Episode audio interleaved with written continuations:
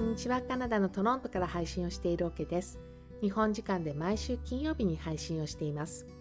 この配信ではカナダの東側トロントでのライフスタイルの話をメインにたまにクラフトや旅の話も織り交ぜつつお届けをしています。今回で246回目の配信となります。えー、少し前なんですけどあの私が参加しているそのオンラインコミュニティで期間限定だと思うんだけどねあの動画を作る部活っていうのが立ち上がったんですよ。でただ私は全然動画に詳しくないからあの難しい内容とかだとついていけないんだけどあのこの私のような人でも試せそうなことをですね、えー、教えてくれたりするのででなんかこう教えてもらったらね早速試したいなと思うじゃないですか。それであのラブリーウィークエンドというシリーズで動画を2つ作ったんですね。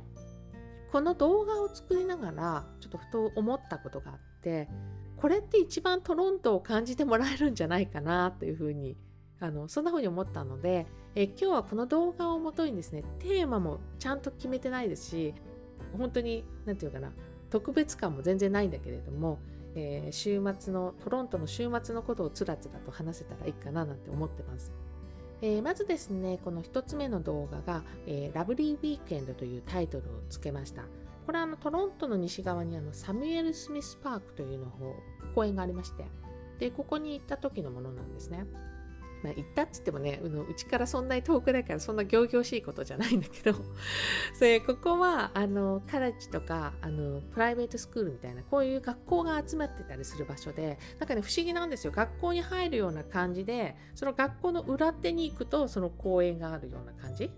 でそこにこう散策できるコースっていうのが作られていてですね、えー、動画にあるように、まあ、サイクリングする人がいたりランニングするする人いたりとかまあ、この時期だとね泳いでる人もいたりしますしねこのエリアから何がすごいってあのトロントのこのダウンタウンの景色が素晴らしくて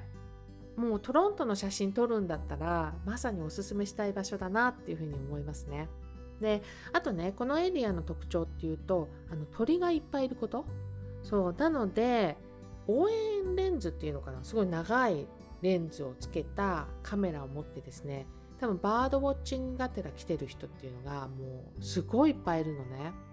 で実際まあそこに行くと、まあ、私あのバードウォッチングのために行ってないんだけれどももう鳥がもう鳥の声がそこら中で聞こえていてもうほんとそこに行くこと自体がね癒し効果高いなっていつも思います。であとは動画の中で子育て中の鳥の紹介をしていると思うんだけれども、えー、これはですねえー、水の上にこの鳥が巣を作れるような場所っていうのを設置してあるみたいなんですね。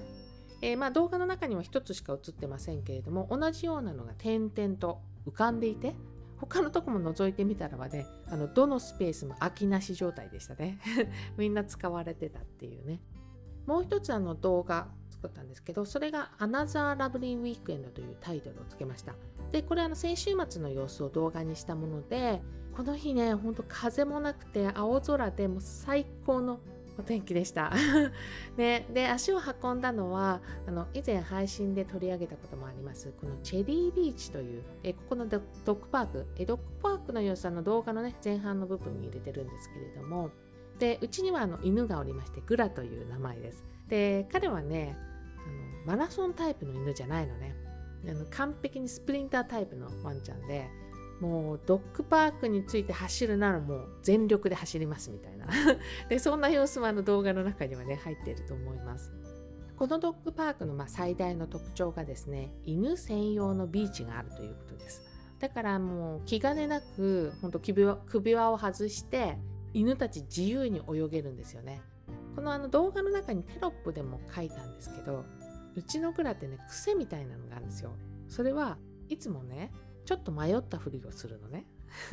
でもなんか急にスイッチが入ったようにあの湖をめがけて走り出して水に入るみたいな。私的にはなんかあのその迷ったふり何なの？みたいな感じなんですけど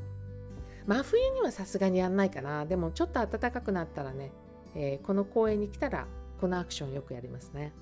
このドッグパークの周りって、まあ、サイクリングだったりランニングを楽しめるようなコースが作られていてで最初のあの1個目の動画のところでもねそういう人たちいるんですけれどもそれ以上にちゃんとなんか専用の、えー、コースみたいになってるのねそれが作られてますあとあの木がたくさん生えていてその木陰になっているところがこう、えー、皆さんが使えるようなスペースとして、えー、作られてるからあとそこにこうバーベキュースタンドとかも設置してあるんですよ。なのでこうピクニックがてら来てですね、えー、パーティーをするみたいなこういう人たちがいたりとかあとあの車のパーキングスペースっていうのがこの湖の脇にあるのねすぐ脇なので、えー、そうカヌーとかあとあのサップ？えー、こうやってなんか大きなものを使ってやるアクティビティってあるじゃないですか。でこういうのを楽しんでる人っていうのもすごくたくさんいます。で動画にはですねこの、えー、ドッグパークの周りでちょうどあの先日お話ししたの折りたたみ用の椅子を広げてですね、えー、この朝食をいただいた様子っていうのも入れました。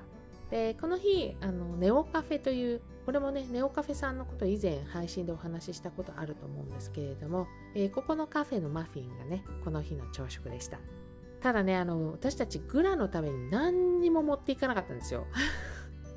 なのでもう彼はつまらなさすぎてですねもう無言の訴えが動画の中にもしっかり映ってるんじゃないかなというふうに思ってます。で今日お話ししている動画はですねどちらも1分弱ぐらいのものですごい短いものなんですけれどもすでにこれ Twitter の方にアップをしています、えー、動画のリンクをですね今日配信のところに貼っておきたいと思います。えー、よかったらねこの動くトロントでの様子も見つつ、えー、ここでの生活ちらっとでも感じてもらえたらいいなと思います。246回目の配信は先日まとめたラブリーウィークエンドの動画とともにごくごく普通の、えー、トロントの週末の様子をお話しさせていただきました。最後まで聞いていただきどうもありがとうございます。また次回の配信でお会いしましょう。カナダ・トロントから OK でした。